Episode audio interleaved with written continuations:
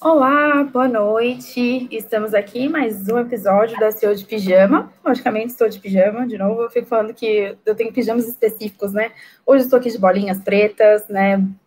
Esse bolinhas brancas confundem em preto, especialmente para falarmos hoje de WordPress e SEO. O que não tem nada a ver, mas eu queria encaixar alguma coisa nesse sentido aqui. E convidados super especiais, rostinhos novos para participar aqui conosco. Então, para não tomar muito tempo, né, vamos àqueles avisos paroquiais. Para você que está chegando agora e para você que já nos acompanha, é assim, né? Clica aqui no sininho para as notificações, convida outras pessoas para conhecer o SEO de Pijama. É para ser democrático, é para todo mundo participar conosco e é sempre para essa troca, né? Para ser uma noite gostosa, um momento aqui para a gente falar de SEO de forma leve, simplificada e também, assim, já para você sair colocando em prática e para a gente tirar dúvidas, né? Então já manda no chat né? Já coloca ali o seu boa noite, é, já manda aí a sua pergunta, já deixa aqui, porque vai ter coisa muito boa hoje neste episódio.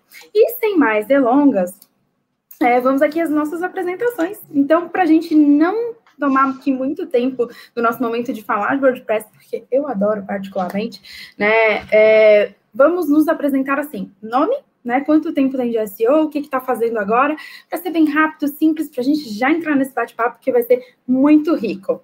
Então, assim, é só vocês se desmutarem e irem se apresentando. Eu vou começar por quem está aqui para mim, na verdade, porque vai aparecer o contrário para vocês, que é a Amanda. Bem-vinda, Amanda. Boa noite, pessoal, tudo bem? É, trabalho com SEO desde 2009. Comecei trabalhando com Joomla, já fazendo um gancho aí com o tema. Comecei já trabalhando com CMS já. É, trabalhei já com editoras, com mercado de agência de publicidade, com e-commerces. Hoje eu estou trabalhando com a startup ThinkSeg e também com o grupo 9 GB, que são de sites de alto tráfego de conteúdo também. Já estou aí na comunidade WordPress já tem um tempo também, já palestrei no WordCamp, já fiz meetups para o pessoal do WordPress, então vamos ter bastante assunto aí. Com certeza, super bem-vinda. A Amanda vai aparecer por aqui de vez em quando, né? Faz parte aqui também dessa super mesa. E Paula, agora é a sua vez de se apresentar para quem não te conhece, né? E seja bem-vinda também. Obrigada. É, então, meu nome é Paula, né? Já estou no segmento faz um para mais de 10 anos, né? Então, já trabalhei com, com diversas marcas também, agências e tudo. Hoje eu estou atuando como head de, de SEO do Grupo Modal, né, o Banco Modal. E é isso, espero contribuir muito nesse fórum hoje, né, e, e aprender também, porque a gente tem bastante gente boa aqui com a gente hoje. Obrigada. Com certeza, só gente boa. Bruno, que já é um rostinho conhecido aqui do SEO de pijama, né? Que também já colocou ali o seu pijama. Então, meninas, já próxima vez aqui todo mundo de pijama. Direto colocar o pijama. Vamos lá, Bruno. Para quem está chegando hoje no canal, né? Não te conhece ainda, e quem também já conhece, já te acompanha, conhecer mais um pouquinho de você hoje. Eu sou o Bruno, boa noite aí, pessoal, todo mundo que está na live, sejam bem-vindos. Trabalho com SEO desde 2010, já passei por agência, já passei por marca, e-commerce, um monte de coisa. E atualmente estou trabalhando como SEO Product Manager da Stone. Muito bom. Então, gente, vamos aqui aquecendo os motores. Vocês estão aí já. Muito obrigada. Boa noite para todo mundo.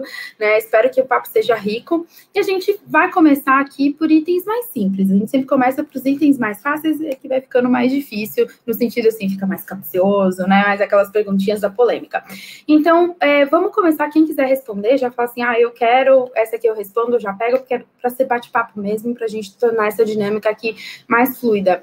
É, benefícios do WordPress, assim, se a gente pudesse elencar. Benefícios, se quiser trazer aí dois, três. E os pontos não tão positivos. Será que dá para falar de pontos que são aí, que pesam no dia a dia, por exemplo, quando algum gestor vai escolher etc. Então, eu deixo aí para vocês essa. Primeiro, fácil, simples. Benefícios e pontos não tão positivos de usar o WordPress, principalmente pensando no cenário WordPress e SEO. Posso iniciar essa. É, eu acho que o benefício do, do WordPress, né, que, é, que, eu acho que é o que brilha os olhos, é a autonomia, né? Então, muitas, muitas vezes a, a escolha pelo CMS acaba vindo automaticamente para você não depender, de repente, num fluxo de desenvolvimento, né? E não depender de, de uma GMUD, né? Que gestão de mudança e nada. Então, acaba caindo muito em cima da autonomia do que a gente pode rodar rapidamente dentro do, do CMS, né? É, eu não vou falar muito mais, porque eu, eu acho que para a gente acabar debatendo e ter insumo para o Bruno também, para a Mandinha aí debater, eu acredito que como a parte ruim do WordPress é, é de fato performance, né? Não tem como fugir desse tema. Eu acho que a partir do momento que você não usa o CMS como deve, né, que de fato não respeitando a arquitetura, não respeitando como ele tem que ser, é, colocando diversas diversos plugins para rodar ali e tudo vira um plugin, aí eu acho que de fato ele começa a pesar muito na parte de performance, né? Eu acho que é isso, assim.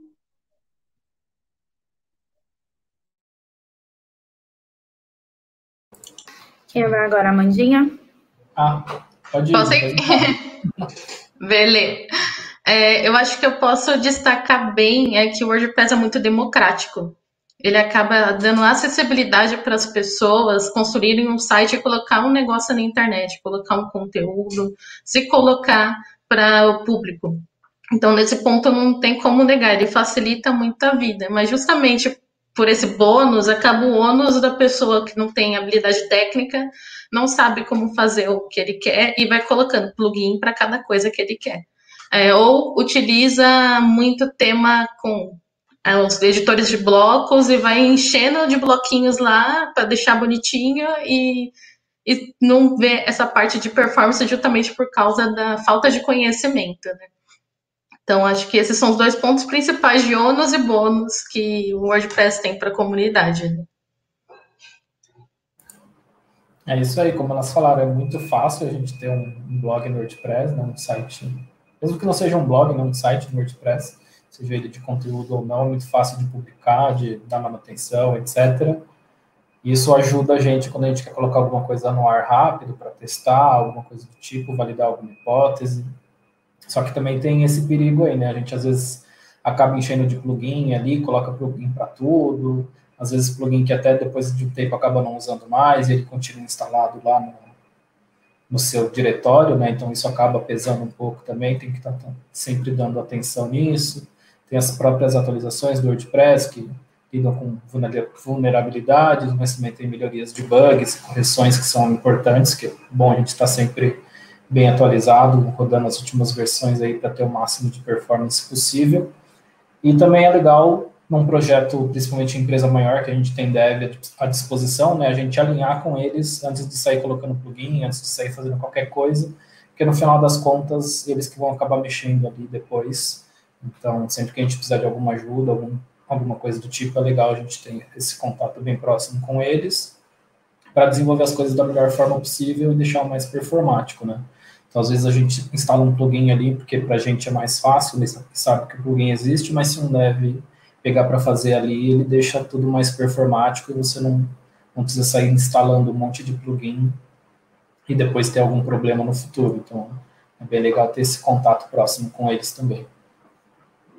Muito bom. Eu acho que a gente conseguiu colocar aqui bastante, né, sobre o que tem de benefícios e aí pontos não tão positivos, mas também alguns mitos nesse meio, né? Então, a gente tem uma pergunta é, e eu vou só deixar essa para responder, eu acho que depois, tá? É, Henrique, muito obrigada pela sua pergunta, que é sobre Core Web Vitals. Eu acho que a gente pode puxar ela depois, a gente não vai esquecer. Só para a gente seguir na linha do plugin, e a gente volta para o assunto mais atual, principalmente que é Core Web Vitals e Performance, porque tem blocos só para isso. Né? Então vamos lá. Já que a gente puxou aí os itens de plugin, plugin play, falando sobre isso, vamos adentrar no mundo de SEO e WordPress com Yoast. E aí, o mito do verdinho do Yoast. Eu vejo muita gente falando sobre isso e eu quero muito ouvir a opinião de vocês, principalmente sobre essas questões, né? Tipo, o Yoshi o Yoshi como Yoshi mesmo. Acho que a gente pode juntar duas aqui. O que vocês acham? Tipo, Yoshi versus Rank Math. que eu acho que para a comunidade de SEO é super importante. Então, a gente tem o Yoshi de um lado, que é um plugin pra, muito famoso, que todo mundo conhece, eu acho. Aí, quem já trabalhou com WordPress sabe do que a gente está falando. O Rank Math, que também é um plugin de SEO para WordPress, também muito famoso, que vem aí tomando uma proporção maior. E a gente pode colocar eles aí, né, tipo, um do lado do outro, no, ou contra o outro, depende. A gente vai falar sobre isso aqui. E também esse mito do verdinho do Yoshi. O que, vocês acham? Acho que a gente consegue combinar, né? Falar um pouquinho aqui de Rank Math, Yoshi, e essa questão do verdinho. Aí eu jogo para vocês, porque sou dessas, né? Joga na fogueira e vai.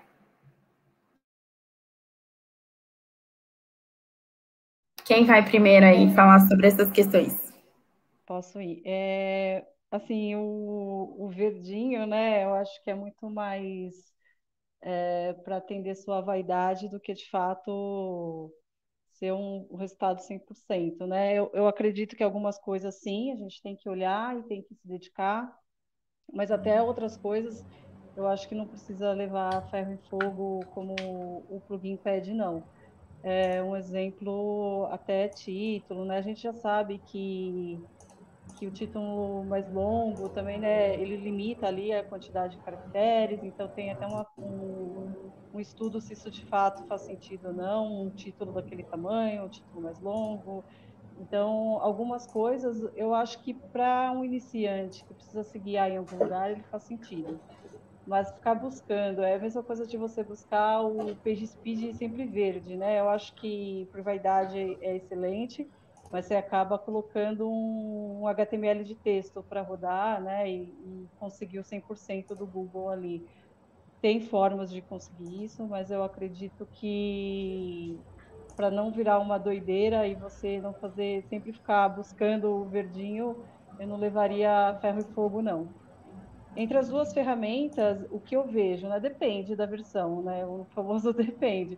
Se você pegar o, o, formato de host gratuito, é, ele fica em débito de algumas funcionalidades, né? Então, algumas coisas você vai precisar suprir com outro plugin. Então, agora, se você pegar a versão paga e aí comparar ambos, aí pode ser que seja uma comparação mais justa. Então, eu acho que depende muito do que você está buscando. Se você quer uma versão mais free que atenda, ou se você de fato quer pegar o Yoast, que é mais conhecido no mercado, e, e gastar um, uma grana ali para ele ficar legal dentro do, do seu WordPress, né? Eu acho que, no geral, é o, é o que eu vejo entre essa competição dos plugins aí. Não, perfeito, super posicionamento aí da Paula. Mas antes da gente continuar com a questão, eu vou só chamar aqui para nossa conversa o Marden, e aí eu vou fazer como fiz com todo mundo, Madem. É, seu nome, para quem não te conhece aqui, que eu já falei, mas você pode aproveitar para se apresentar de novo, e colocar aí quanto tempo de SEO, em qual projeto você trabalha agora. E o Guga, que está entre nós, que é o nosso super convidado da noite, é, também se apresentar um pouquinho, Guga, bem rapidamente, para a gente continuar nesse assunto que está super bacana sobre Rank Math, Yoshi e o mito do verdinho, com os posicionamentos que a Paula já trouxe aí, que foram excelentes. É com vocês. Olá, pessoal, boa noite. Sou Marden, como a Rosana comentou. Eu trabalho com SEO já tem uns 10 anos e atualmente eu sou especialista de SEO da Cato. Eu já passei por alguns e-commerces e hoje estou em house, já passei por agências também. E antes de, do Google falar, eu ouvi dizer que Joomla é melhor. Polêmico. Muito bom, Guga. Sem preconceitos, quem usar Joomla pode usar Joomla, quem usar Drupal pode usar Drupal. O importante é funcionar bem, certo? Como que a gente defende o Drupal? É, enfim, desculpa, Guga, vai. Sem preconceitos. Nenhum, nunca. Então, gente, boa noite. Eu sou o Guga Alves. Eu trabalho com SEO. Eu tô nesse ramo de SEO desde 2007, 2007, 2008. O tempo vai passando, a gente vai perdendo essas referências, né? Vai ficando difícil lembrar quando, né? Mas faz bastante tempo eu já trabalhei em agência, em house, freelancer, empresa brasileira de fora já. Rodei bastante esse nosso mercado. E atualmente eu saí da Automérica há pouco tempo atrás, eu trabalhei no WordPress por conta ano passado e passei boa parte dos meus últimos meses dando aula de marketing digital num projeto com o Sebrae, ajudando milhares de empreendedores pelo Brasil no meio dessa pandemia, né? Que para a galera que não era tão incluída digitalmente começar a vender pela web pode parecer fácil para a gente que está há muito tempo, mas muita gente tem muita dificuldade. Foi, pra, foi um projeto bem legal de participar. E hoje eu estou aqui. Tirei um tempinho para descansar também, porque acho que ninguém está super bem com a, com a cabeça, com a saúde mental perfeita nesses momentos de pandemia. Eu respeitei um tempinho para descansar a cabeça e agora estou voltando aos poucos. Que bom, muito. Ó, seja super bem-vindo. Para mim é uma honra. É, o Guga sabe, eu já falei sobre isso com ele. É, o Guga é uma grande inspiração para mim. É, eu me inspirei muito no Guga para começar minha carreira de SEO, então, assim, é um dia muito feliz para mim.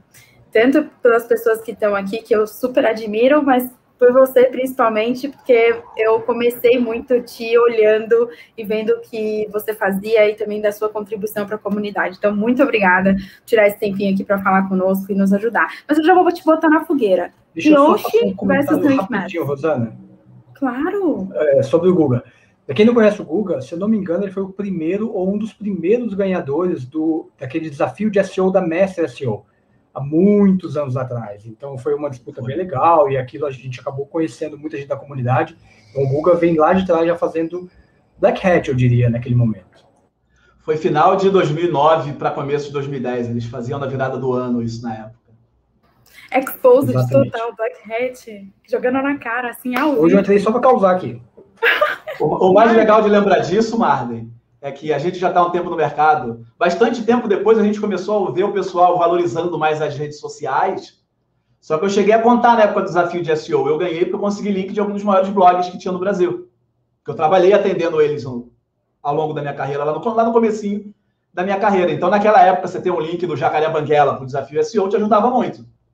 E eu só escrevia palhaçada no site que eu criei para esse concurso de SEO, porque eu sou brincalhão e escrever besteira tão rápido. Inventei uma historinha brincando com uma raça de cachorro maluca do Nepal, que era a história lá na época. Inventei um monte de besteira. Humor, engajar, saber falar com as pessoas sempre deu certo. Isso nunca foi novidade. Tá vendo, Marda? É por isso que eu tô tentando. Mentira. É, eu tô aqui só fazendo, tentando fazer o, o papel de alguma coisa que a gente. Um, um, dia a gente descobre o nome. Mas enfim, Guga, bola na fogueira. Mentira, já te coloquei aqui.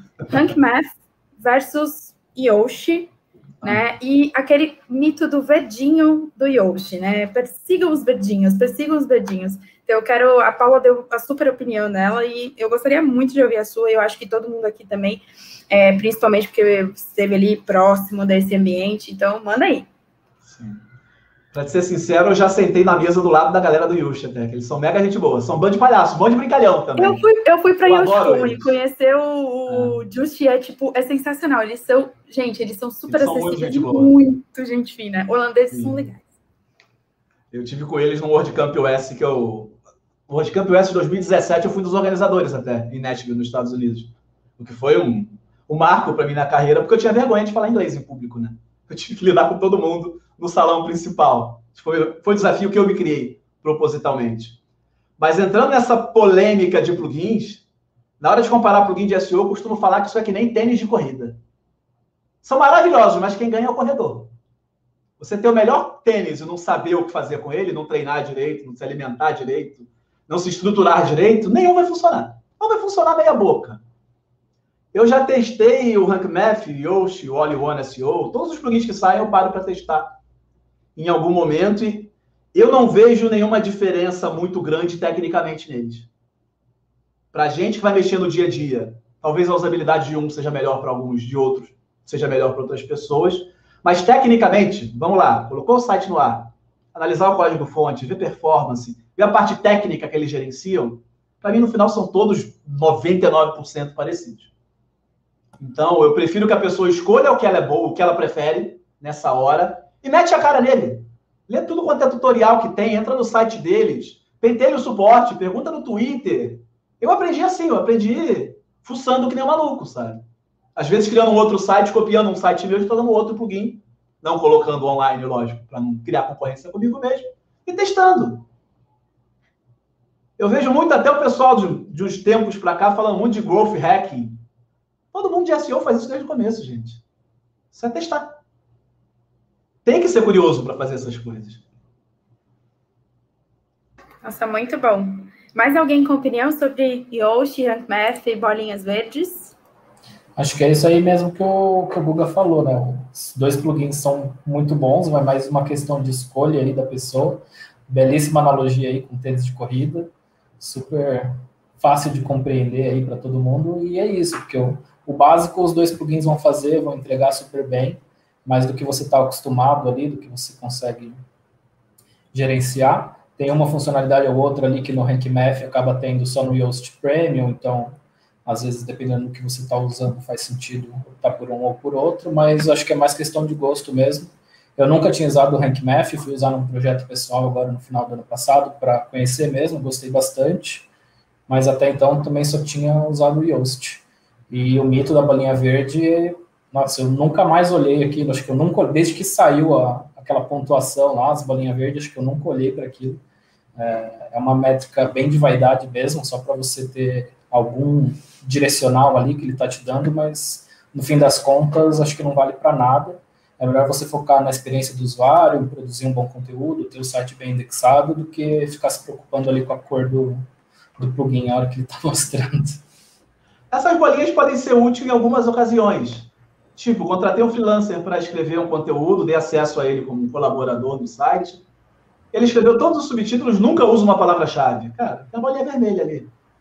Em casos assim, para a pessoa acostumar a começar a fazer certo, até vale a pena olhar. Não vale ficar paranoico e só publico se tiver tudo verde. Exatamente. Não. Se fosse. Eu adoro fazer analogias, como vocês já devem ter visto. E para mim é tipo aquele exemplo lá do Ford falando que se perguntassem para as pessoas, elas queriam cavalos mais rápidos, né? Se esperar ficar perfeito, o carro nunca vai ser lançado. Então, é um bom indicativo olhar aquilo ali. Tem muito vermelho, deve estar algum problema. Ao longo do tempo, depois que você acostuma, não vale muito mais a pena ficar de olho naquilo, não. E aí me veio uma dúvida sobre essas bolinhas, né? Eu nunca foquei muito e eu me pergunto quanto o algoritmo deles, a inteligência deles, consegue ler em português para entregar uma. dizer que está bom ou não. Eu não sei, eu, eu, realmente não sei. Alguém tem essa experiência, sabe dizer sobre isso? Eu tenho, porque eu já perguntei isso pro pessoal do Yut quando eu tive com eles.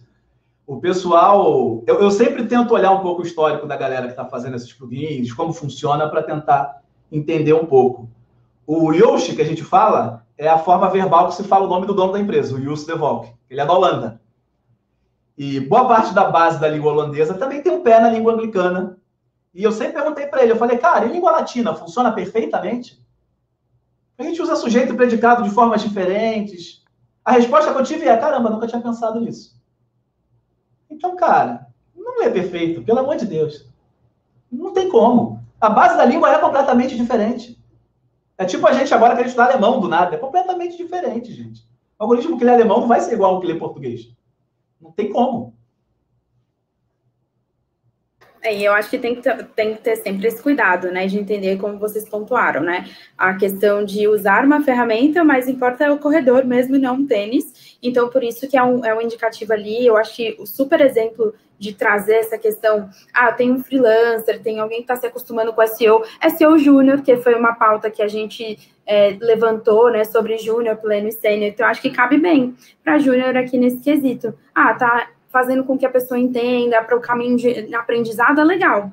Né, deixando sempre claro que não é para ela focar só naquilo, né? Uhum. Ela precisa desenvolver o próprio feeling, o próprio ali, o conhecimento.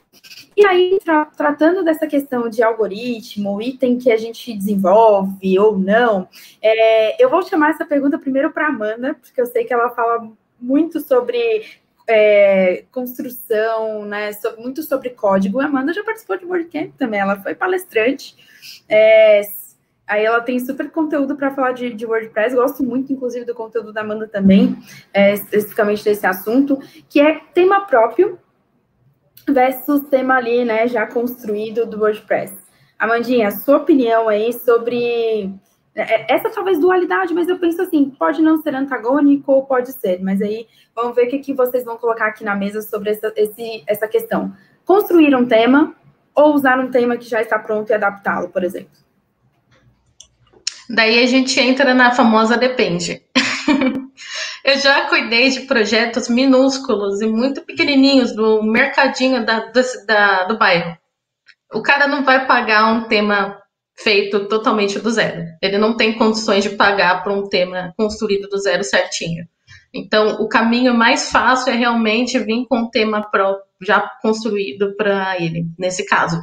Agora, quando gente vê uma marca maior que tem possibilidade de investir, assim como o Bruno falou, dos, tem um dev dentro do time, ou tem uma estrutura para isso, sempre é melhor o termo próprio, não tem nem o que falar com relação a isso.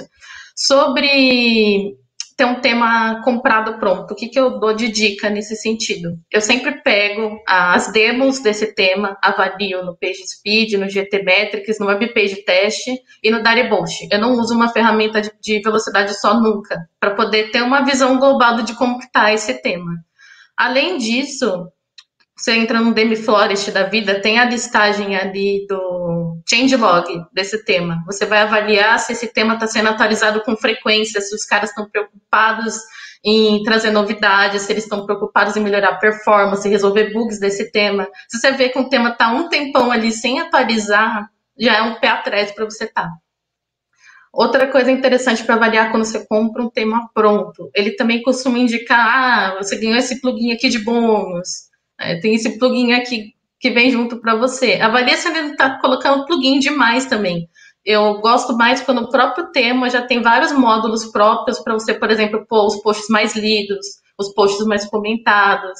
Já tem recursos dentro do próprio tema, módulos do tema, sem utilizar plugins externos. Então é bom avaliar isso junto também quando você comprar um tema pronto. Que vai muito da primeira pergunta que fizeram, acho que foi Henrique que falou sobre Core Web Vitals para temas. Se você utilizar um tipo Elementor, né? Isso. Se você avalia todos esses pontos na hora de comprar o tema que tem o, a builder do Elementor junto, você já sai um passo à frente para estar tá melhor. Não vou dizer que você vai estar tá excelente, é difícil. Mas você já pelo menos vai ter um, um mínimo de qualidade para entregar em performance para o usuário se você avalia todos esses pontos. Né? Fora que um bom CDN, uma boa hospedagem ajuda junto também, né? Perfeito. E eu acho que assim, entrando nesse tema é, de performance, aí eu quero ouvir vocês também. É, do, mas antes, eu queria trazer uma pergunta. É, até o Marden colocou isso aqui. É, tema próprio e tema comprado, né? Templates que a gente já tem aí. E-commerce, por exemplo. A gente tem, mesmo ele sendo ou pequeno, tá? Vamos colocar aqui no cenário. Ele pode ser pequeno, pode ser médio, pode ser grande.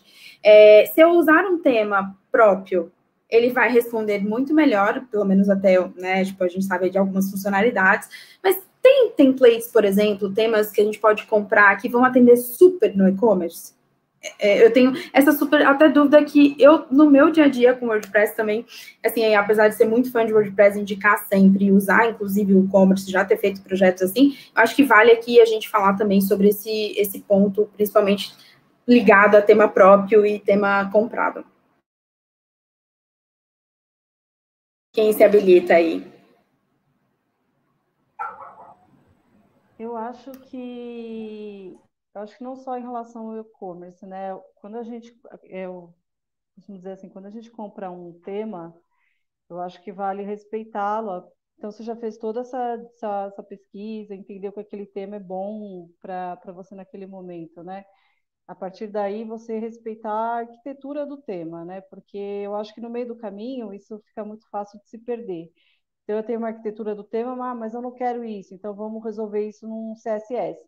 E aí joga CSS em cima de CSS, e aí você vai cada vez mais complicando o tema, né? E vai deixando ele pesado, e aí ele não vai te entregando no final o que você pegou lá no começo. E aí você acaba entendendo que o problema é no tema mas não chega nem ser no tema, chega a ser no jeito que você está utilizando o tema, né? Então, assim, de bate-pronto, um tema para e-commerce, de fato, eu não tenho de cabeça para indicar que seria a melhor experiência, mas eu, eu acho que, como premissa, independente de ser e-commerce ou site institucional, tem que ser respeitada a arquitetura do tema que você comprou, né? Se for para refazer todo o tema, é mais fácil partir do zero e refazer, fazer em cima do, da arquitetura do WordPress já nativa, né? Não comprar um template para refazer o template depois. Né? E um ponto que talvez seja interessante se atentar quando você vai estar tá nessa dúvida. E provavelmente pequenos e médios e-commerce devem ter mais essa dúvida. Então, eu pensaria sempre o seguinte: se eu for desenvolver um tema próprio, depois eu vou ter uma equipe para continuar dando manutenção, porque isso vai acontecer eu vou precisar atualizar um, alguma coisa, eu vou precisar mudar algo no meu site, e eu vou ter que atualizar esse, esse template. Então, eu tenho algum desenvolvedor que consiga fazer isso, ou se eu não tenho, como o, falaram antes, vale a pena, como a Amanda falou na verdade, vale a pena olhar se o desenvolvimento daquele template que eu decidi comprar, se ele continua em desenvolvimento. Às vezes é mais barato a longo prazo, não em termos financeiro somente, em termos de trabalho. Você comprar um tema pronto e manter ele durante um tempo até você crescer e poder pagar o desenvolvedor, qualquer coisa assim, do que você fazer um tema próprio que vai ficar excelente e durante um bom tempo você vai ter um ótimo carregamento e tudo mais, mas dali a um ano você já não consegue dar manutenção e tudo mais. Então, tem que, é importante botar esse ponto aí no, na equação. Posso fazer um adendo até meio polêmico? Eu adoro polêmicas. É bom, gente, é bom a gente fazer as pessoas pensarem em alguns pontos também. A gente nem gosta aqui de polêmica, imagina, viu? Tá no lugar certo. Eu vi que a Gabriela perguntou no YouTube, eu estou com uma segunda tela, estou olhando o chat lá também por aqui. Eu vi que a Gabriela falou que adorou a pergunta, porque ela está nessa de escolher um tema para o pequeno e-commerce dela. Então, deixa eu complementar o que o Marden falou. Gabriela, você vai ter que instalar o WordPress, você vai ter que atualizar todas as versões do WordPress, sai atualização do e-commerce toda hora. Para muita coisa que você vai querer fazer, talvez você use, ah, isso aqui eu vou botar um plugin, isso aqui eu vou usar, botar um plugin. A sua prioridade como dona do pequeno comércio é ficar atualizando o site e plugin? Às vezes é meio polêmico o que eu vou falar, mas nessa hora eu não uso o WordPress. Já teve muito cliente meu que eu falei, cara, vamos uma plataforma já hospedada, que já tem um template pré-pronto, porque você, como pequeno e-commerce, você tem que começar a vender, ganhar dinheiro. Porque se você ganhar dinheiro, você fica mais feliz, o meu trabalho faz mais sentido. Você que vai querer fazer mais coisas, eu ganho mais. Se eu fizer um site para você, um template no WordPress, Legal, mas eu não quero pagar manutenção. Vai caducar. Não vai funcionar para você. Então, assim, por mais que eu ame o WordPress, eu uso há 10, 15 anos, já perdi as contas também, e trabalhei lá dentro, não existe bala de prata. Se o seu foco não é focar em toda a tecnologia daquilo, procura uma loja integrada, bota seus produtos para vender. Se preocupe em atender cliente, se preocupa com a experiência do seu cliente com customer service, com ter preços competitivos. Se preocupe em ter a descrição decente do seu produto, não ficar copiando release de que as empresas mandam dos fornecedores e todo mundo bota o mesmo texto. Cria um conteúdo que faz diferença nessa hora. Até porque quando a gente pensa em SEO, eu vejo que muitas vezes o pessoal não se toca nisso quando começa. Ah, SEO, eu quero me posicionar bem para o Google. Tem um robô que está olhando. Tem um robô que está olhando e aprendendo com tudo que a gente busca. A gente faz a busca, a gente clica no resultado, a gente que compra indica para o amigo se for legal. Então não pensa só no robô. Não isola SEO é da galera de dev, é da galera técnica. Não, nunca foi. Por um momento no mercado foi, e por um momento no mercado demorou o mercado crescer, demorou muita coisa funcionar, porque faltava um pouco de maturidade no nosso mercado. E naquele tipo momento até faltava maturidade para o algoritmo do Google, né? Sim, ele lia link, ele entendia que aquilo era ok. Então, ele foi evoluindo e a gente também. Para todos os lados faltava essa maturidade, né? Exato. O que era absolutamente natural, sabe? Eu confesso que a minha mente abriu muito para essas coisas, porque eu passei os, os últimos, tirando do passado, cinco anos para trás, eu estava trabalhando no WordPress.com, mas na equipe de Customer Service. Não adianta nada eu saber tudo técnico, saber utilizar, mas quem está do outro lado quer o quê? O que eu faço realmente para atender as pessoas? Eu parei, eu saí do lado técnico totalmente. Eu sei desenvolver o WordPress, precisar ajudar a desenvolvê-lo. Mas eu não quero mais tocar em linha de código na minha vida. Eu prefiro sentar com uma equipe de desenvolvimento e entender qual é a melhor forma, entender se é melhor um tema pronto ou não para cada cenário. Gente, é melhor a gente fazer assim. Vocês que adoram código 8 horas por dia, vai lá, se tiver dúvida eu ajudo, mas não é mais a minha vibe do dia a dia, sabe? Mas eu vejo muito que às vezes o pessoal fica assim, ah, mas eu vou fazer nisso. Não tem uma coisa só. Até já que vocês gostam de polêmica, até quando tem preferência política, às vezes o político do lado que você gosta é meio ruim. Então não dá para ser uma coisa só nesse mundo? Com certeza é, não dá. Eu acho que isso é super importante. Vai lá, Mandinha, complementa aí para a gente ir para a próxima pergunta, porque eu tô aqui, gente, tem muita pergunta de WordPress. E dá assim, dá vontade então... de ficar aqui duas, três horas falando de WordPress. Não, com certeza. E eu tenho um complemento, é que assim, alguns plugins, por exemplo, do checkout, são feitos para a própria comunidade e não pelo adquirente, pelo pagamento mesmo. Tem, por exemplo, o PagSeguro é feito pela comunidade, tem alguns que são assim. E os caras também têm outros projetos, não tem tempo de ficar atualizando o negócio toda hora. É, então eu vejo que existe uma falha de usabilidade em muitos plugins de pagamento. Eu acho que vale a pena avaliar isso também. Quando é da Moip, a própria Moip faz ali e tal, beleza, mas avalia se aquilo ali tá, aquela experiência tá boa para o usuário também, né? no próprio recurso de pagamento que você está usando, não só no seu tema. Eu acho que é interessante dar uma olhadinha nisso. Eu acho que está pecando um pouquinho esse plugin de pagamento visual mesmo, a usabilidade disso. Como ah, eu sou ah. formada em design, eu sou muito chata nisso também. Tem, tem, um grande amigo meu que mexe muito nisso aí, que você deve conhecer, chamado Cláudio Sanches. Cláudio Sanches, grande Cláudio Sanches. Se, se, alguma, se algum gateway de pagamento tem um plugin para WordPress, é porque o Cláudio fez ou ele deu consultoria para eles. Uhum. Só que o. Cláudio trabalha nos últimos seis anos dentro do próprio e-commerce. Ele tem coisa muito mais importante para fazer hoje em dia. E eu até brincava uhum. com o Cláudio, até falava, Cláudio, se um dia você morrer, acabou o e-commerce no Brasil. Que a comunidade fica dependendo do que você faz e ninguém para para te ajudar. Então eu sempre falo brincando com ele, Cláudio, parabéns, você é sensacional, mas pera, vamos tentar fazer o povo te ajudar. A gente está muito. Vê errado. se alguém vai lá no Git ajudar ele, lá no GitHub, nas novas funcionalidades. Não vai. E isso acho que é uma grande beleza do, do WordPress, que é a comunidade, né? Então, nem tudo se desenvolver por qualquer. Acho que a comunidade dele fortaleceu ele muito muito grandemente assim, ao longo dos anos. Então, acho que é, é uma grande vantagem. Eu me perguntar, ah, quero saber uma coisa. Mas por quê? É fácil. Totalmente os seus problemas ali já tem resolvido de alguma forma. Talvez você tiver nível mais avançado, não vai servir, mas até você chegar lá, dá para ir aprendendo melhor, entendendo. Isso é um ponto que serve em todas as comunidades, Gilmar. Do pessoal, quando, quando eu fui trabalhar na Automérica, eles contrataram vários brasileiros. Todos os brasileiros que entraram lá era a galera que contribuía muito com a comunidade. Era gente que traduzia o WordPress, criava plugin, que ajudava a corrigir problema técnico dentro dele, sabe? Essas pessoas passaram anos contribuindo com a comunidade, dando conteúdo de graça. Quando a gente olha a comunidade de SEO brasileira, o Marden e a Rosana, que me conheceram desde o começo, certamente conheceram outras pessoas lá no começo, que às vezes hoje em dia eu vejo e tenho orgulho de serem meus amigos. Às vezes eu vejo pessoal falando: caramba, o Camilo Coutinho é foda em video marketing. Sim, quanto ele não se matou e palestrou por aí, pagando a passagem do bolso, indo para evento de blogueiro lá do outro lado do país. Quem começa a ajudar comunidades, quem começa a doar um pouco de tempo, o que ele plantou é visto, não é quem plantou escondido em casa e ninguém viu. E isso é normal em qualquer mercado. Eu acho que é muito normal quando alguma empresa de, que vai focar em SEO precisar de alguém bom para SEO, vai olhar quem está se destacando no mercado. Quem faz live, quem cria conteúdo, quem está lá no SEO de pijama, quem estava lá no SEO de saia, quando tinha o SEO de saia, quem estava lá criando blog gratuito sobre SEO, como agência Nestle no começo do mercado. Todas essas pessoas que se dedicaram muito à comunidade cresceram. Todas. Que se dedicaram certo e fizeram de bom coração, eu vi crescer. Graças a Deus. Acho que não eram picaretas, né? Sempre tem picareta, mas acho que estavam ali de bom coração, cresceram muito bem. Então, acho que é importante até para o pessoal que está assistindo e às vezes está começando. Cara, se engaja, participa, pergunta. Cria um blog, sai escrevendo daquilo, por mais que você esteja aprendendo. Eu comecei minha carreira assim, criando um site chamado Tudo para WordPress, não sabia nada de WordPress.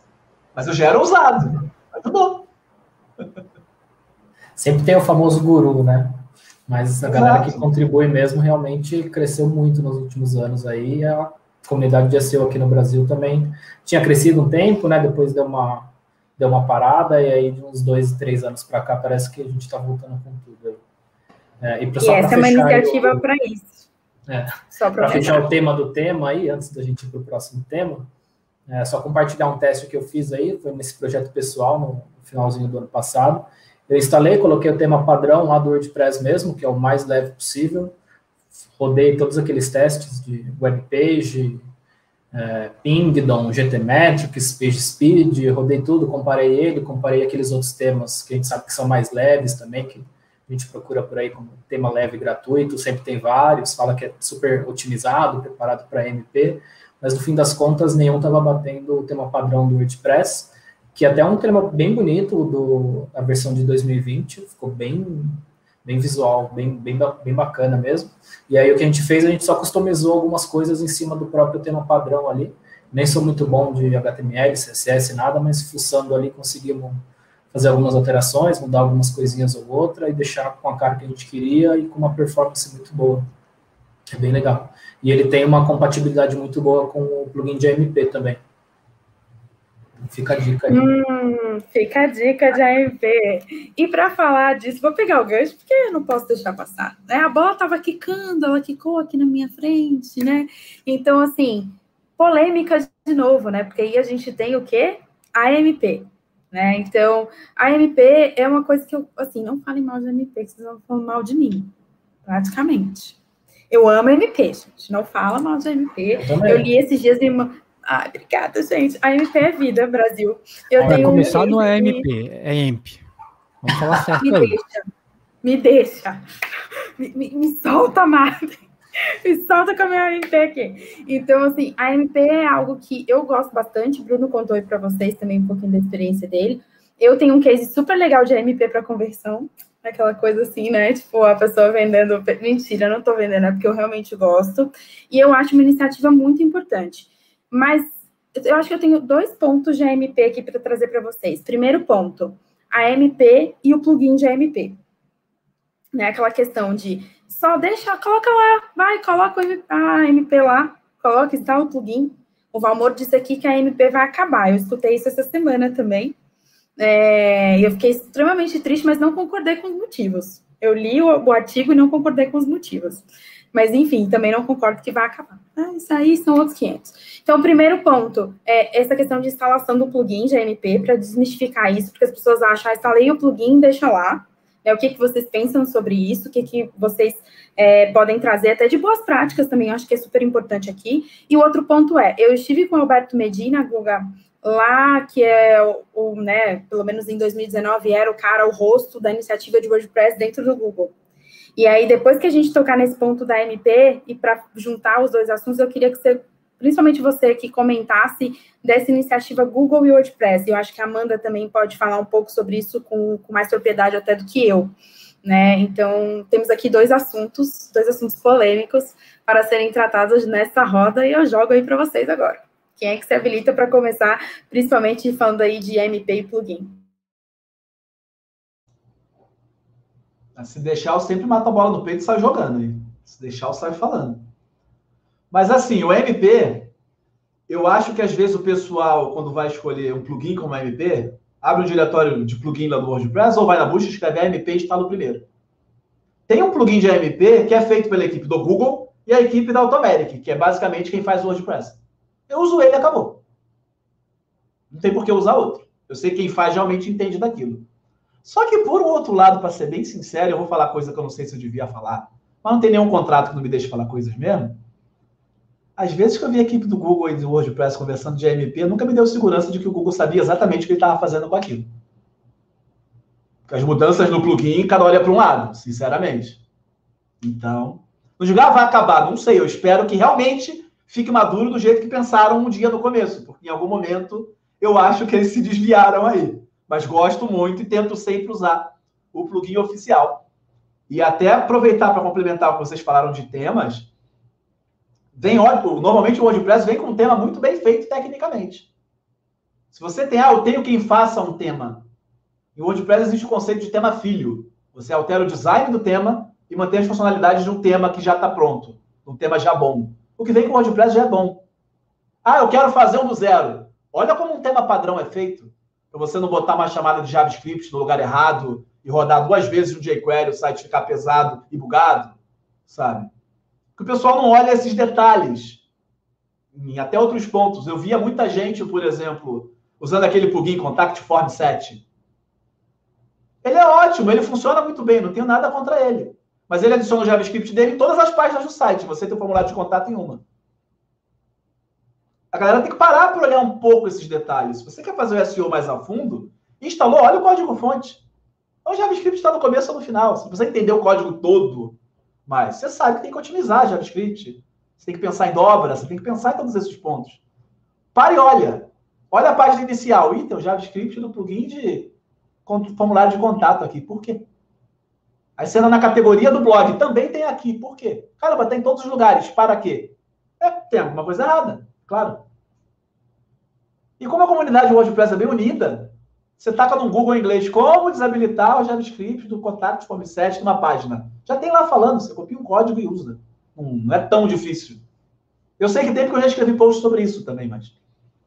Eu achei em inglês e traduzi, basicamente. Mas tem quase tudo explicado, sabe? Não é muito difícil. E no ponto que você falou, Amanda, da, de olhar os temas prontos lá nas ferramentas, eu adoro fazer isso. Mas essa galera também faz a performance ficar melhor, porque o demo está num servidor maravilhoso, com cache bem feito. Eles querem impressionar a gente, tá? Nem sempre o nosso servidor está igual.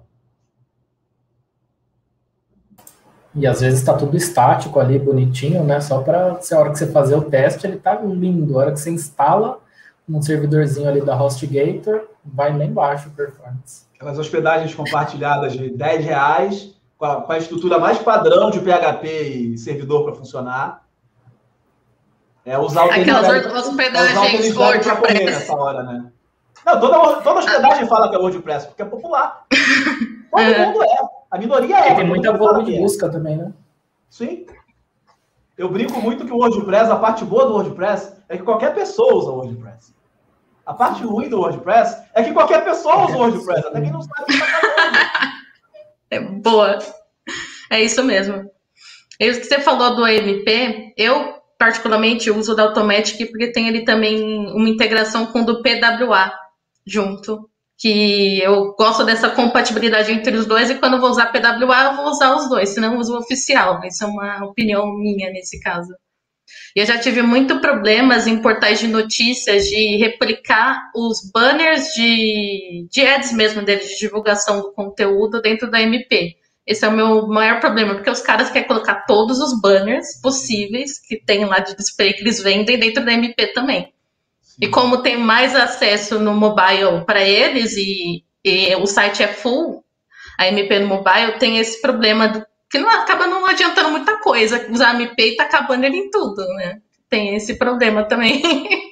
Eu te confesso que na minha época no WordPress.com, já que eu falava português, às vezes a gente ajudava outros setores da empresa a responder qualquer chamado em português. Muitas vezes não era eu respondendo, mas eu traduzia o pessoal e acabava ajudando em alguma coisa. Às vezes a gente via alguns tickets lá no suporte falando, ah, o seu plugin está quebrado por causa disso e daquilo. Aí eu ficava pensando, sério, a empresa que eu trabalho é do cara que fez o WordPress. A maioria dos colaboradores do próprio WordPress trabalham aqui. A galera que fez o plugin do MP trabalha aqui. E o tema dos outros, o plugin dos outros não está com problema, é o que a gente fez que está errado? Eu acho mais difícil, sinceramente. Até porque a equipe desse plugin do MP está falando com o próprio Google e testando tudo. Eu gosto justamente de usar as coisas mais oficiais, digamos assim, mais direto da fonte, que não funcionou. Será que não é o tema que está com alguma coisa errada? Será que não é um plugin que eu botei que está conflitando? Boa, ótimas perguntas, eu acho, né? É, antes de sair, tipo, apontando ali, né? Se questione também do que está por trás. Eu vou. Alguém tem mais um comentário sobre a MP? Porque eu vou puxar um gancho aqui para hospedagem, porque o Guga tocou nisso. Aí o Bruno trouxe outro ponto, a Mandinha também se movimentou ali. Eu achei que, sim, vale super a pena a gente comentar, principalmente no ambiente, né, que, que a gente está nesse movimento aqui também de digital, por causa da pandemia, que o Google trouxe ali também no início. Então, assim, mais algum ponto sobre a MP para a gente passar por esse ponto de hospedagem? Só um pontinho para responder a sua pergunta, né? MP Lovers, até dois. Respondendo a sua pergunta, também gosto bastante de usar o plugin padrão ali, oficial, né, do AMP, que é o mais compatível, evita problema com tema, esse tipo de coisa, geralmente, né? Mas, como tudo nessa vida, a gente sabe que não é só instalar o plugin e achar que está resolvido. Lembro que lá no começo muita gente reclamava, né? Ah, instalei o plugin de AMP, parou de funcionar o Ads, parou de exibir o menu, parou de exibir não sei o quê. Porque o plugin, ele está ali só para facilitar a sua vida e gerenciar a parte do back-end ali, né? Muita coisa você ainda tem que fazer em cima desse plugin. Você pode customizar o menu, você pode customizar a parte dos anúncios. Lá no Viva Decor a gente usava o Flying Carpet, que era o que rendia melhor e funcionava muito melhor com a MP. Tem a parte de AMP Ads, que já tem lazy load, então por mais que você carregue vários anúncios, ele acaba não ficando tanto pesado quanto fica numa página normal, que você carrega vários scripts. Então, tudo é testar, tudo é ter alguém ali de, de dev disponível para conseguir fazer as coisas, não é só sair instalando e achando que vai bater 100% de page speed lá, porque não é assim que as coisas funcionam. E eu tenho um adendo sobre isso, é, só para a gente fechar essa parte da MP. é, tem temas próprios que não precisam de AMP. Eu, tem temas que estão tão redondinhos dentro do seu código que não tem por que se adicionar MP também só porque a MP é legal para performance. Tem que avaliar isso também. Eu já peguei temas excelentes que inventaram de pôr MP e ficou a mesma coisa. Não agregou em nada, é só um plugin a mais ali. Então, vale pensar sobre isso também. Se você está trabalhando com uma estrutura completamente própria, para que pôr MP, PWA, o que for ali. É, isso é mais um ponto para a gente lembrar da origem dessas coisas, né? Criaram o MP para facilitar as pessoas a terem uma versão mais leve de um site para dispositivos portáteis. Se o seu tema já é muito otimizado para isso, você não precisa dele. É muito simples. Só que muitas vezes o pessoal acha que essas coisas são balas de prata, né? Vão resolver tudo. Não existe bala de prata. A gente tem sempre que avaliar caso a caso. Se você vai pagar alguém para desenvolver algo para você, eu costumo até falar, testa no celular primeiro. Testa no tablet primeiro. Porque normalmente é a última coisa que o desenvolvedor olha, confesso. A galera demorou um tempo para focar nessas coisas. grandão, 23 polegadas, 27, né? Cada é. vez maior o monitor de teste. A hora que você vê no celular, não consegue nem enxergar. Exato. Mas quando é algo desenvolvido próprio, dá para fazer bem feito, certinho. Dá para o desenvolvedor pensar que ah, essas coisas aqui eu não vou chamar se vier uma, uma chamada, não vou chamar no site, não vou, não vai carregar no celular. Se for uma chamada de um celular, tem funções do WordPress que detectam se é dispositivo portátil ou não. Se já estiver usando ela, o que o plugin faz, no final das contas, é isso. Opa, é um dispositivo portátil, carrega esse outro tema aqui. Então, MP é basicamente outro tema para o seu site. É, eu, complementando isso, aquela pergunta falando se o MP vai acabar, eu acho que vai. Porque eu espero que a gente caminhe para a internet, de, que ela melhore cada vez mais e fique cada vez mais rápida e que ele não seja mais necessário. É, a verdade dói às vezes, Rosana, mas aceita. Oh, é que... eu, eu, sou cega ainda, eu sou apaixonada, me deixa. Não, eu, eu, eu adoro ele, eu acho que é sensacional. acho que a solução é muito é importante. Motivo, tipo, a nossa né? internet. É, acho que a, a, nossa internet hoje no Brasil ainda é ruim. A, a, gente ainda tem um 3G cagado. o pessoal tá falando em 5G, mas a gente sabe que a realidade do Brasil é um 3G cagado na maior parte dos lugares. Em alguns Sim. locais 4G. Então ele é necessário. Mas eu imagino que daqui a 3, 4, 5 anos, sei lá, a gente não precisa mais dele, porque a gente vai conseguir. Eu torço muito para que os desenvolvedores pensem em mobile first, que eles olhem e falem, ah, não preciso ter um site tão pesado, e a nossa internet vai ter melhor. Então eu acredito que ele vai morrer, tá com dias contados aí. Não sei quantos anos, mas tá contado. Eu, eu acho também. Assim, muito... eu... Diga. Não, eu só tô, eu tô brinquei, assim, logicamente, mas é, eu acho que a gente tem que pensar no melhor para o usuário sempre, né? E assim, do outro lado, nós também somos. É, então, eu sou super aí, é, dou as mãos para o Marden nesse quesito de que os desenvolvedores, né, nós desenvolvedores também, tem muitos desenvolvedores na comunidade SEO, pensem principalmente em mobile first, pensar que a gente tem essa internet, né, limitada nesse sentido, e que as pessoas têm ali acesso a um smartphone, mas com uma internet muito ruim. Então, assim, criar elementos mais leves mesmo, pensar em algo que seja funcional no dia a dia, que não seja só, ah, eu vou enfiar um monte de função ali, um monte de coisas, porque eu quero que tenha isso, tenha aquilo. Não, a gente tem que pensar no funcional mesmo, é, e eu acho que o caminho da internet precisa ser esse, né? Não é nem questão, ah, é, lógico que quando a gente gosta de uma tecnologia ou de algo disruptivo, a gente fala, poxa, eu gosto tanto disso, aquilo, mas isso é um passo, na verdade, né? A gente está aqui para evoluir. E assim como a profissão de SEO acabou evoluindo e evolui todos os dias, também acontece aí com tudo que a gente acaba criando e né, as tecnologias que vão surgindo. Então, com certeza, eu espero que isso aconteça no futuro bem, bem próximo, na verdade, mesmo que a MP tenha que morrer para isso. E uma experiência pessoal, assim, há um tempo atrás, eu tive, eu tive a oportunidade de conversar com os desenvolvedores do, do MP que estiveram no Brasil, no evento no Google e tal, e eles analisaram nossa página, e aí eles falaram: olha, você quer mesmo botar aí? Acho que você não precisa. Assim, tá tão rápida, tá carregando tão bem, tá funcionando super bem no mobile, então talvez você não precise. Eu falei, ótimo, era, era, a resposta que eu já achava que era do caminho, mas que validou de uma forma muito legal. E acaba que, para outras pessoas que estão fora, assim, é uma validação do Google falando: olha, o produto é meu, mas eu entendo que no teu caso não é necessário. E não é para meu todo o meu site, é aquelas páginas específicas tal. Então, é, cada caso, e de novo depende, né? Mas, assim, de novo cara, depende, a magia é, trouxe isso. Eu gosto muito de comparar o AM, esse AMP com um programa de subsídio do governo. Se um programa de subsídio existe por 200 anos, é porque não resolveram o problema. Certo? Ele não tem que existir por 200 anos. Para mim, um bom programa de subsídio para tirar pessoas da pobreza, para colocar mais negros na faculdade, que seja, é existir, sei lá, por 50, 100 anos, e naquele ponto não precisarem mais dessa ajuda, porque acabou o preconceito, porque tem mais acesso à educação e por aí vai. Então, eu adoro quando aparecem essas coisas, porque, como o nome do MP diz, acelera as páginas aparecerem bem no dispositivo portátil. A partir do momento que elas já estão aceleradas, aí não precisa mais existir.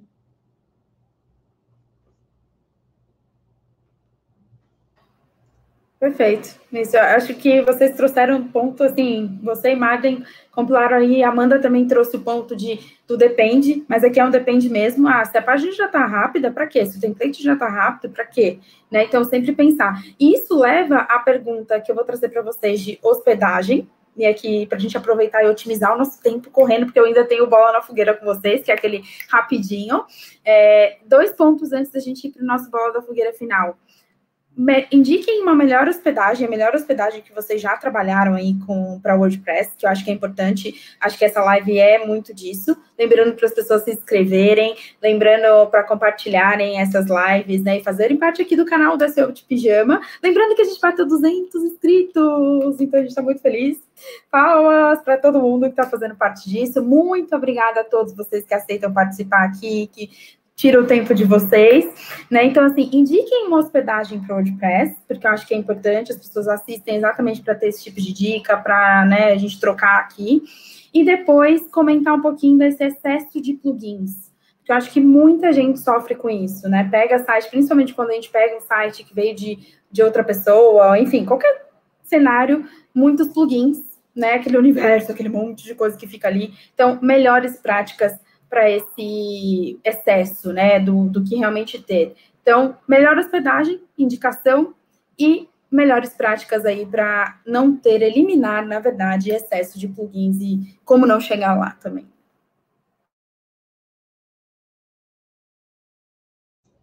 Hospedagem é um tema polêmico. Assim, nesses anos todos que eu participo de comunidade de WordPress conversando com o pessoal, toda hospedagem que eu já vi falarem mal, eu já vi falarem bem também. Então é meio, é meio que de experiência própria. Eu brincava com a galera que era que nem usar o AliExpress. Se você deu sorte de não parar no buraco negro de Curitiba, você vai adorar ele. Se o correio te pegou para te entregar a encomenda daqui a cinco meses ou nem te entregar, você vai odiá-lo. E é o mesmo site. Então sempre vi o pessoal falando: ah, local web é bom, o local web é ruim, HostGator é boa, HostGator é ruim. É muito difícil indicar uma boa. Das que eu realmente testei, olha que eu já tive site, tudo quanto é hospedagem, o que eu consegui observar é, é o seguinte: as empresas que costumam ter hospedagem compartilhada, aquela hospedagem compartilhada de quase todas é igual. É o mesmo software instalado, todos eles botam o servidor na Amazon, é a mesma coisa. Vamos ser práticos, é basicamente a mesma coisa. Uma ou outra brasileira maior tem data center brasileiro e por aí vai. Então as maiores podem ter diferença. Mas fora isso, se você vê a hospedagem tradicional te fornecendo Apache, MySQL, o básico, ela provavelmente vai ser igual a outra. Sites mais profissionais como o WordPress normalmente não usam Apache, usam Nginx. Normalmente não usam mais MySQL, porque MySQL foi comprado pela Oracle e não está sendo continuado. O pessoal já usa o MariaDB, que é a mesma equipe que criou o MySQL. O cara fez um, uma versão do MySQL gratuita de novo, porque o MySQL foi vendido. Basicamente isso. Então eu prefiro sempre pra, parar e olhar com bastante calma. O que, que ela vende? Hospedagem para todo mundo, e servidor compartilhado, e servidor próprio. Eu prefiro parar e olhar quem é realmente o WordPress. Não tem 50 mil coisas, foca só nisso. A WP Engine fora do Brasil foca só em WordPress. O pessoal da GoDaddy colabora com o próprio WordPress. Então eu sei que as hospedagens WordPress deles é focada em fazer aquilo funcionar.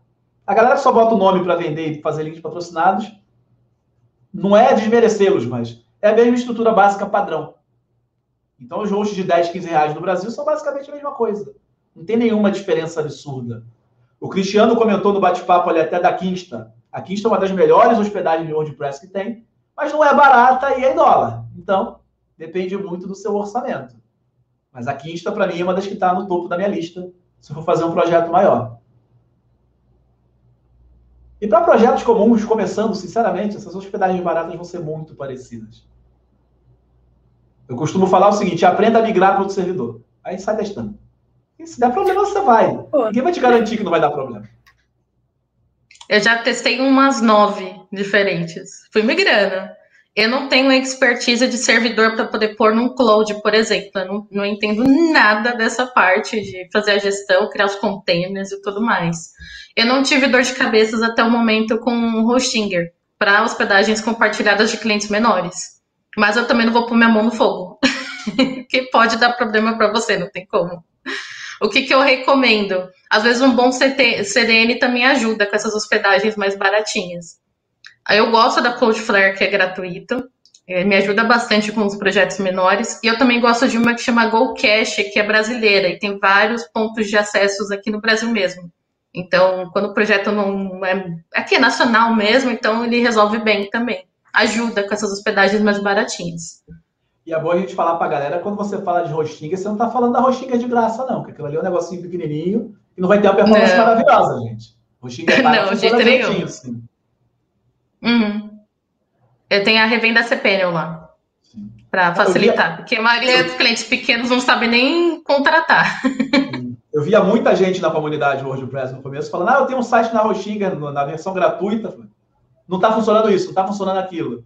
Talvez seja intencional para você pagar a hospedagem, né, filho? Não uhum. existe almoço totalmente grátis. Não mesmo. Só o que o Hermes está me devendo aí, que ele vai ter que me pagar ainda. Ele cobrou aí mais cedo, ele que tá me devendo. Só tem exposure aqui, só tô expondo os amiguinhos, joga na roda, mas mais algum item de hospedagem?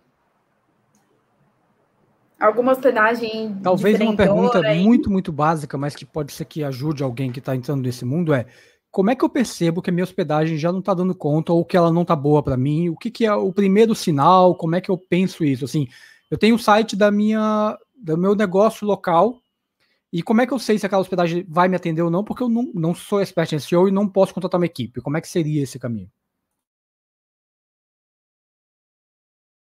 É o que eu normalmente faço, né? É, eu cheguei no limite de otimização com plugin, reduzi CSS, JavaScript, tem CDN, as imagens em WebP com lazy loading, eu, eu, já cheguei num limite máximo ali que eu poderia fazer dentro do tema, reduzir plugin. Eu cheguei ali no limite. Onde eu vou? Para onde eu, que eu vou? Tô perdida. Eu vou para hospedagem, vou trocar. Porque chega num limite, vai chegar um limite no código uma hora. Não tem como. Daí o que você vai fazer? Daí é só hospedagem a resposta para o problema de velocidade. Né? Pelo menos eu sigo nesse caminho com, quando eu vou avaliar o site. É, eu, eu costumo nessa linha também. No começo, todas funcionam porque você quase não tem carga ali. Aí você começa a ver, pô, tá pesado, aparece um erro ali, erro de, de estabelecendo conexão. Pode ser um banco de dados caindo por hora no servidor. Aí pode ser melhor trocar. Tem um plugin de cache, nem assim resolve. Troca o plugin de cache. Opa, com outro também não resolve. Não é possível que todos os plugins de cache são ruins. Na terceira tentativa, se não funcionou, eu falei, cara, é o servidor. Não é possível. Se você testar os três mais populares e nenhum resolveu, tem alguma coisa errada, normalmente. Mesmo vale para os plugins de SEO até. Mas.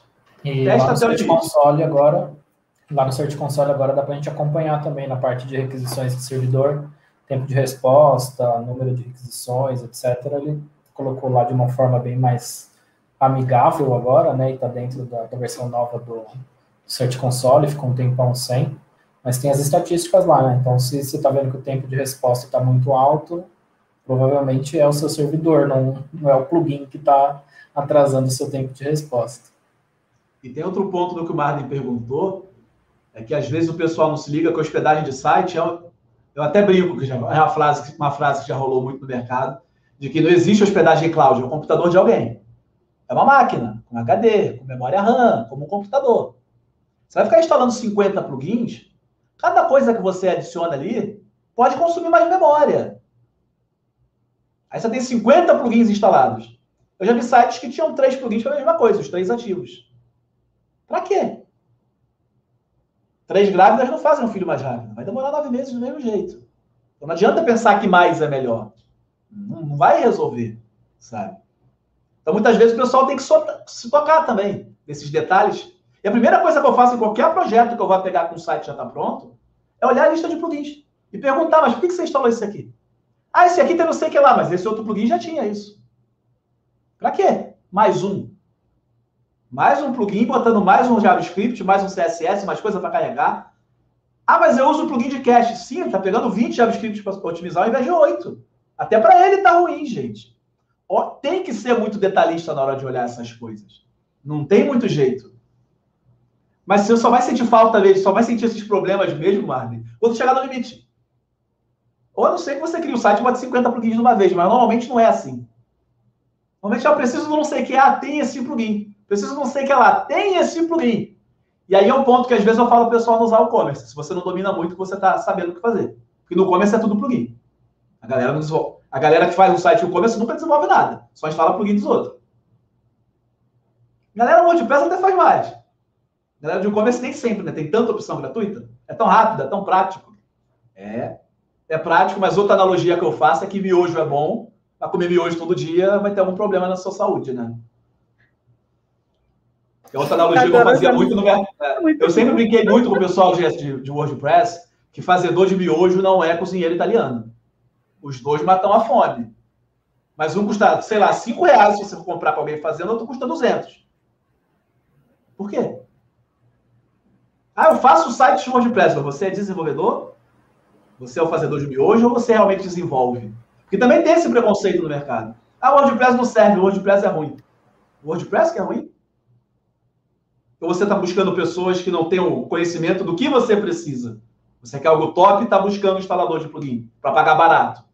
Pagar barato, o miojo que é barato, não é um restaurante italiano. Não então vai muito de quem está contratando. Ao mesmo tempo, né? Não, não dá, não dá.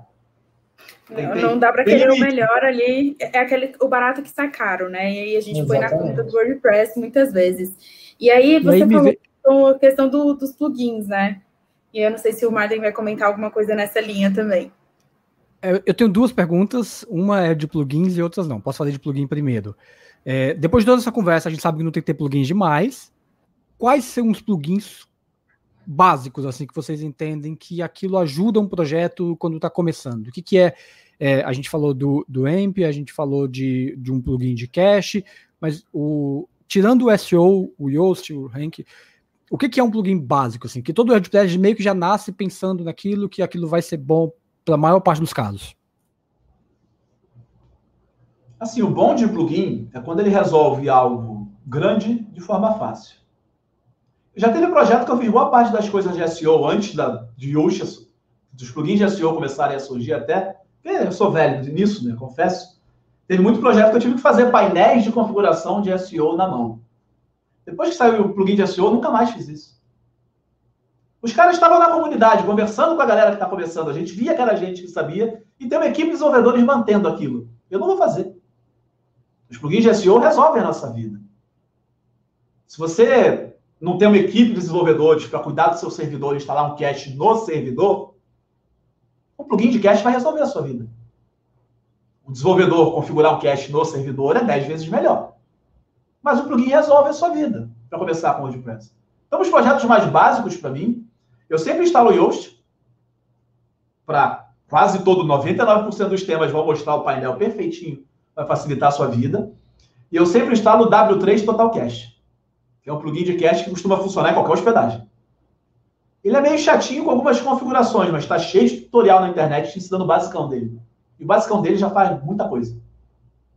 Então, para mim, esses dois plugins resolvem muita coisa do que a gente precisa fazer pensando em SEO. E o resto é a galera esquecer, não esquecer que SEO não é só isso, né? É fazer um conteúdo direito, né?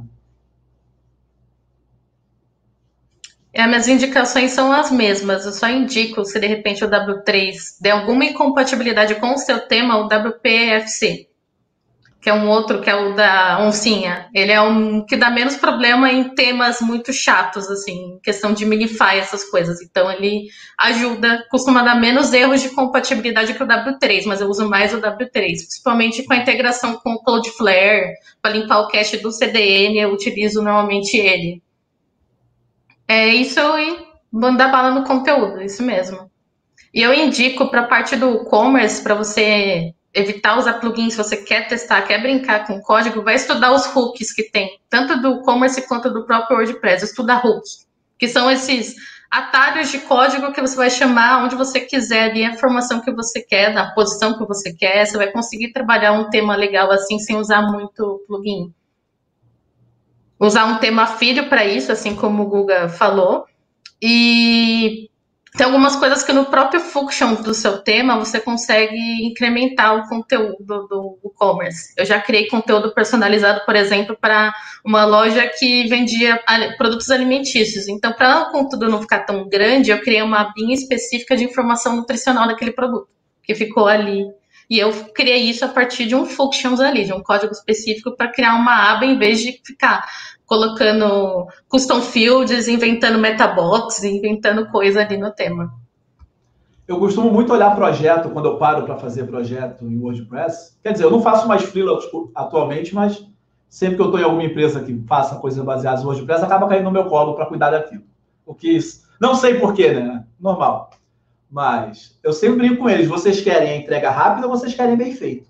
Se vocês quiserem rápido, eu boto um plugin e anoto aqui que na semana seguinte tem que refazer isso aqui. Porque com o plugin funciona, mas eu sei fazer muito melhor. Porque com 10 linhas de código vai fazer a mesma coisa e é um negócio a menos dos outros para ficar tomando conta. Minha vida, isso também. É, é a melhor coisa, né? Vai funcionar sempre, uhum. não tem problema. Fui eu que fiz, eu sei manter. O plugin dos outros faz como? Aí eles mudam. E aí? Como é que faz agora? Não dá para ficar só na mão dos outros. Então eu sempre olho muito isso. Beleza, mas qual é o cenário? É para fazer, é para botar no ar rápido. A gente pega um tema pronto, coloca um monte de plugin. É um MVP de uma ideia que a gente quer testar. Tema pronto. Vou perder o tempo inventando a roda para testar uma ideia. Eu tenho um site no ar até o remotamente que é um tema pronto. Comprei um tema no Theme Forest e coloquei. E preciso alterar não sei o que lá. Criei um tema filho, só mudei a página de categoria. Aos pouquinhos eu fui fazendo algumas coisas. Como eu criei o tema filho que está bem otimizado, eu já não preciso mais trocar. E é um tema pronto. Só que nem sempre o pessoal entende também que o Teleforest é lindo, maravilhoso. Mas a galera compra pelo visual, ninguém olha código daquilo. A gente não tem como ver como é que está o código do tema antes de botar no ar, porque a gente só vê o que ele gera, né? A gente não vê o tema como ele é feito, né? A gente só vê o HTML cuspindo na tela. Então pode ter problema depois. E tem muito tema lá porque dá dinheiro, gente. Qualquer desenvolvedor PHP consegue fazer um tema WordPress, não quer dizer que ele faz certo. É muito fácil botar um monte de JavaScript no cabeçalho lá do site, mas não é assim que faz no WordPress. Tem um momento de carregamento exato, exato e uma função exata para usar. O cara vai, bota no cabeçalho, aí acontece o quê? Todos os JavaScript para tudo, que coisa linda. Não precisava, sabe? Então tem, muito, tem que avaliar muito os casos, mas acho que para começar a pensar dessa forma, usar, muito do que a Amanda falou vai estar aplicado perfeitamente e vai resolver 99% dos casos, né? A gente fala muito a nível de detalhe, porque a gente às vezes pensa num, num SEO, num nível mais de ponta, mas 80% das empresas brasileiras são pequenas e médias, né? Nem sempre vão chegar nesse nível. É uma realidade do mercado. Tem hora que não vai dar para fazer tudo. Posso falar que o plugin do AMP é essencial também ainda ou já está fora? Mas eu gosto, eu gosto da MP, então, além desses daí que citaram, a MP ainda, ainda tem uns aninhos aí pela frente, acho. Ah, e um plugin muito bom para utilizar também, que muitas vezes o pessoal esquece, é pensar em algum plugin que otimize as suas imagens. Tem um chamado EWWW Image Optimizer. Toda imagem que você subir no painel do WordPress, ele vai otimizá-la para você, ela vai ficar menor. Acho que tem Já resolve. Smush também. Que tem o Smush, tem vários plugins assim. Ah, se a gente for listar plugin aqui, a gente fica mais é. umas duas horas. Eu falei desse www porque é o que eu acabo usando como padrão nos meus projetos. Porque nem sei, a gente tem que lembrar também, como SEO, que a gente cria aquela estrutura para alguém usar. Não é a gente que escreve todo o conteúdo, não é a gente que seleciona todas as imagens. E a galera às vezes tira foto, bota uma foto de 10 mega no site, aí não tem SEO que resista, né? Deixa o plugin resolver isso para o caso de esquecerem que facilita a sua vida. É melhor. Sim, inclusive alguns têm configurado um corte automático, né? Vai? Ele reduz para até 2.500 pixels, porque eu sofri muito com portais de notícias, assim, ah, subi um, uma imagem de 5 mil pixels por 5 mil pixels com um quadradinho assim. Daí. Para isso eu tenho outra dica, Amanda. Tem um plugin chamado My Eyes Are Up Here. Meus olhos estão aqui, em inglês. É. Se você instala esse plugin e sobe qualquer imagem no WordPress, você pode depois ir lá no painel de mídia, clicar na imagem e refazer os recortes. Boa! Aí você marca, meu olho na imagem está aqui. Ele sabe que esse ponto é o central e tem que ficar. Não corta a imagem aqui. Uhum. Ah, excelente. Mas, confesso que quase ninguém conhece esse plugin. Ele é pouco usado até, mas o resultado dele é sensacional. Eu acho que além dos essenciais, vale sempre é, pontuar que é importante respeitar também a atualização né, do, dos plugins, mesmo os básicos. Então, eu acho que esse é um ponto importante. Como qualquer software, a gente precisa sempre estar atualizando, né? Por segurança e também funcionalidade, né? Mas, no geral, é o que todo mundo já falou, o arroz e feijão, né? E o host, e o ticket, imagem, eu acho que é isso. Nesse ponto de atualização, é sempre bom lembrar para a galera, sai clicando no botão atualizar não, gente. Opa, versão nova, aperta o botão. Eu nunca aperto aquilo no primeiro dia. Deixa alguém se ferrar primeiro, reclamar, corrigir um problema. Botar o meu site em produção na reta, eu não coloco. Não tem porquê. Se você puder, que é o mais ideal ainda, é bom você ter uma cópia do seu site, um clone do seu site, num subdomínio qualquer, que o Google não vai indexar, você bloqueia ele todo, mas deixa o site igualzinho lá. Pode até estar com conteúdo bem desatualizado, mas a parte técnica é igual.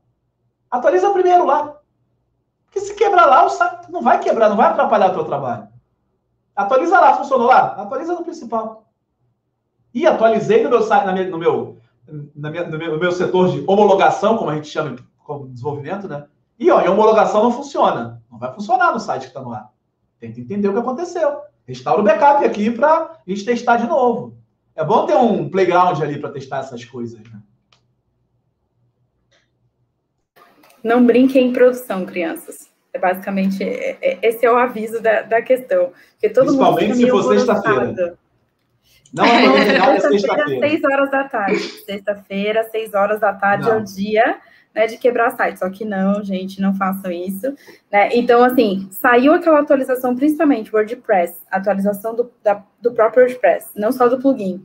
Né? Eu nunca também fiz no primeiro dia, exatamente para esperar né, um tempo ali de a, a comunidade acabar reportando bugs, todo mundo ir se atualizando sobre aquilo. Então, né, vai ali devagar, observa o que está acontecendo na comunidade. É, como o Google colocou, a Amanda também, todo mundo aqui reiterou, a comunidade é muito unida, a comunidade se ajuda. Também acha um monte de bug, um monte de coisa que pode estar tá dando errado ali. Espera um pouquinho, depois atualiza. Marlene, tinha mais uma pergunta, porque depois da sua pergunta a gente vai ali para o nosso Bola na Figueira, que hoje é polêmico.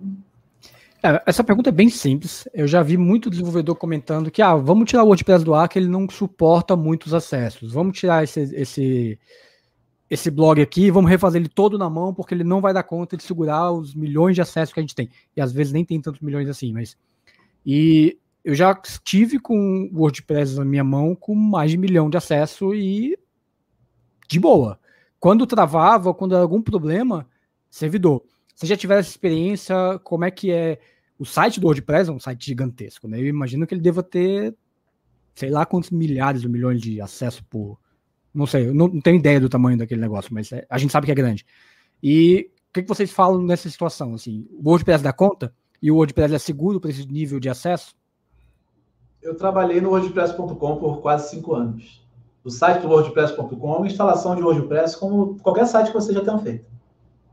Só que tem uma equipe técnica que sabe configurar um servidor, que sabe corrigir os problemas. Tem algumas centenas de milhões de visitas por semana, tá? Semana. Nunca vi cair. O servidor do WordPress.com nunca vi cair. É um site WordPress. Mas também a equipe de infraestrutura lá, Marden, eu não sei 10% que eles sabem. É impressionante o que o pessoal de infra deles sabe. É, são muito, muito bons. Eu aprendi muito trabalhando não no mesmo setor, mas vendo coisas acontecendo por lá e sendo curioso e perguntando muito, né? Mas aguenta. Normalmente o limite de qualquer sistema bem feito é o desenvolvedor. O WordPress para mim tem o limite do que eu sei fazer nele. Exatamente. É. No caso que o Marlin falou aí, o problema não está no WordPress, né? Está na configuração do servidor. Pode mudar lá que se tiver com um problema no servidor, vai continuar dando problema, independente de qual seja o CMS. E lá no Viva Decora batia 10 milhões de acessos por mês rodando WordPress. Eu já Mas peguei alguns absurdos. Uma cloud muito bem configurada lá, o pessoal de infra são show de bola, eles estão sempre ali resolvendo qualquer bucha que dá, tem ambiente de staging para testar, tem um monte de coisa lá, tem N coisas lá que eu não sei dizer aqui, mas que eles mantenham as coisas de pé lá sem problema nenhum. Eu já peguei alguns absurdos de empresas de hospedagem do Brasil até. Uma delas já me ameaçou, já ameaçou me processar algumas vezes, mas nunca me estressei porque eu sei provar que eu estava falando a verdade, e eu sempre falo o nome deles e não me preocupo com isso. O pessoal da Local Web falava que o envio de e-mail do WordPress não funciona. Mas só não funcionava na Local Web. Aí a gente ensinava a modificar o sistema do WordPress para funcionar. Toda vez que você atualizava o WordPress no seu site, aquilo parava de funcionar. E a culpa era do WordPress. Eu comprava briga com eles, falando, gente, está errado. Ah, mas é assim, gente. Eu trabalho com isso há tanto tempo quanto vocês. Talvez mais. O principal site WordPress. Eu falava com eles de novo, o principal site WordPress que tem no Brasil é meu. Vocês não estão falando com qualquer um. Está errado. O arquivo tal do sistema, assim, assim, assim. Tá assim, vocês estão fazendo assado. Para de recomendar merda para os seus clientes. E eu recebi e-mailzinhos, ah, a gente vai te processar. Eu falei, por favor, vocês querem qual dado meu para me processar? Eu mando e-mail para o Matt e mostro que você está errado, para quem criou. Não porque, ah, porque eu trabalhei com ele, eu nem tinha trabalhado com ele na época. Porque ele é gente boa e responderia. Ou alguém da equipe dele. A comunidade se ajuda quando é necessário. Então, eu, eu já vi muita besteira assim de. Ah, mas não está funcionando. A, a, a, infra pode estar errada. Pode ter feito alguma gambiarra, porque no momento inicial resolvia para mexer depois e não mexeram. Acontece, as pessoas falham, esquecem. Nem sempre é de maldade, sabe? Ou às vezes quem fez sai e quem entrou não, não faz Sim. a menor ideia que foi feita aquela gambiarra. Até Mas porque eu sempre peço assim. Até porque a maioria não assim, documenta nada. Né? O brasileiro odeia documentar coisa, né? Seja desenvolvimento, Nossa. seja SEO, seja no que for. Setor de documentação não existe. Em 99% dos lugares que eu passei. Eu, era, eu, eu, ouvia muito que eu era o chato que alimentava a wiki do GitHub. Eu anotava. Ah, você fez errado, eu fiz o que tá ali. Muito bom. Eu, eu gosto de sempre pensar assim, falar com o pessoal, olha, quer trocar? Porque eu sempre escutei isso também em alguns lugares. O WordPress é ruim, não está atendendo, e etc. Acho que, assim, primeiro ponto, assim, às vezes, né, como SEOs ou a pessoa que está à frente desse tipo de projeto é, tá, você está querendo ir para onde? Né, para o quê? Qual, qual sistema agora você vai? O que, que você vai fazer? E colocar realmente naquele prós e contras. Porque aí fica muito mais fácil atuar nesse campo, né? Trazer ali no início a gente conversou sobre benefícios, ônus e bônus. Então, falar aqui, né? Quais são os benefícios do WordPress? É, quais são os, ônus? É, o que você está querendo mudar para outro? Vai mudar para Drupal? É, você vai colocar todos os benefícios, né? E os, os, pontos negativos. Então, acho que assim fica mais fácil separar o joio do trigo, como a gente poderia utilizar, porque realmente eu penso o seguinte: quem critica o WordPress hoje em dia é basicamente quem não sabe usar. Ou quem não sabe usar, porque como colocou o limite, é que, né, o que você consegue, até onde você consegue ir, ou por essa questão de servidor, essa questão da infra. Então, assim, eu já passei por projetos né, desse tipo, e nesse nível, em que as pessoas sempre criticavam e colocavam a culpa no WordPress. Mas não colocavam, assim, não é nem colocar a culpa, mas não conseguiam entender o problema ou procurar a raiz do problema que é, é uma grande questão também, eu acho que até em times de tecnologia e times de SEO também é procurar, né? Primeiro procure a raiz do problema, né? Entenda se é realmente WordPress, ele tem a limitação de não atender mais, talvez por limite da sua própria equipe, atender ali o que você precisa de objetivo de negócio, e aí vai aquela questão que a Amanda falou também, né? É o depende aí, que é o é para mim? Não é para mim? Né? Eu vou né, coloca ali na balança que as coisas funcionam. Gente, como a gente já está com uma hora e 23 minutos de live, muito bom, que papo animado, muitas perguntas, a gente tirou muitas dúvidas. Quero agradecer demais a vocês antes de finalizar. Tanto quem está assistindo, que está se inscrevendo, compartilhe a live, continue compartilhando o canal, é, ativa o sininho para receber a notificação toda semana, né? Deixe o seu like nesse vídeo que ajuda toda essa comunidade, porque a gente está tentando formar também uma comunidade assim como o WordPress, né? E a gente recebe aqui sempre convidados muito especiais, pessoas que tiram tempo do dia, assim como nós todos né? Então, meninas, sejam bem-vindas a essa turma super animada que tenta sempre conectar todos os assuntos de SEO e trazer sempre informação para essa comunidade. E para acabar, porque eu falei que eu ia fazer esse quadro toda vez que eu Guga, eu falei que eu tenho um quadro, eu tô me realizando na vida, então eu falei assim, eu tenho um quadro, né? Então, e eu tenho oportunidade de falar com o Guga, gente. Tipo, aquela Só coisa. Faltou tipo, a vinheta. Só faltou vinheta, tipo, eu já tenho até o bordão, né? Coloque o seu pijama e passe aqui uma hora com a gente falando sobre SEO.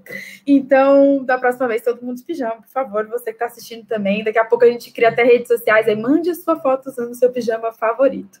Então, bola na fogueira para acabar. Pergunta polêmica de sim e não. É só, né? Vai passando, eu vou chamando aqui Amanda, sim, não, e etc.